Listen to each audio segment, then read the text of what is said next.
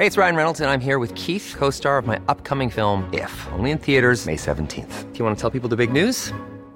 All right, I'll do. Sign up now and you'll get unlimited for $15 a month in six months of Paramount Plus Essential Plan on us. Mintmobile.com slash switch.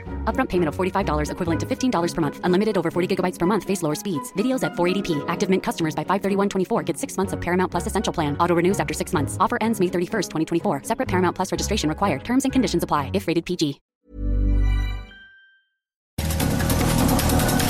Estas son las breves del coronavirus. La información más relevante sobre el COVID-19 por el Heraldo de México. La Secretaría de Salud Federal reportó que en México suman ya 1.978.954 personas confirmadas con coronavirus y 172.557 muertos.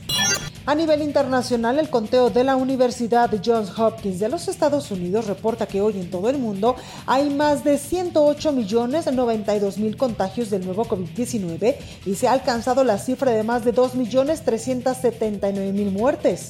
Un equipo de analistas llegó a la conclusión de que la pandemia por coronavirus podría terminar en abril.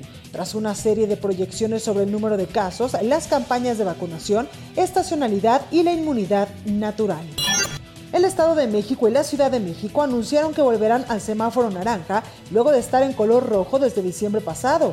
Algunas actividades serán permitidas siempre recordando no bajar la guardia y seguir con las medidas preventivas contra el coronavirus.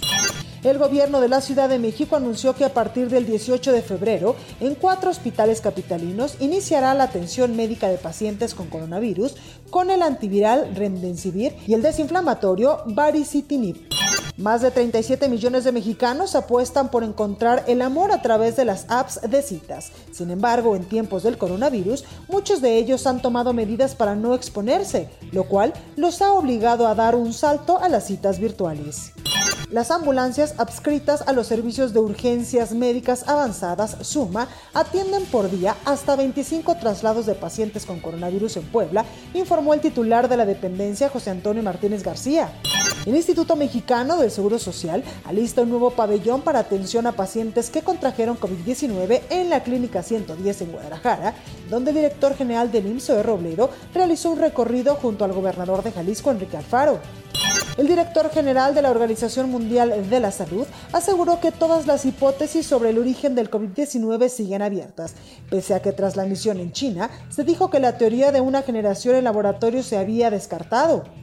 El presidente estadounidense Joe Biden pronosticó que su país tendrá las dosis suficientes para vacunarse contra el COVID-19 a casi toda su población, cerca de 300 millones de personas, a finales de julio, tras llegar a nuevos acuerdos con Pfizer y Moderna.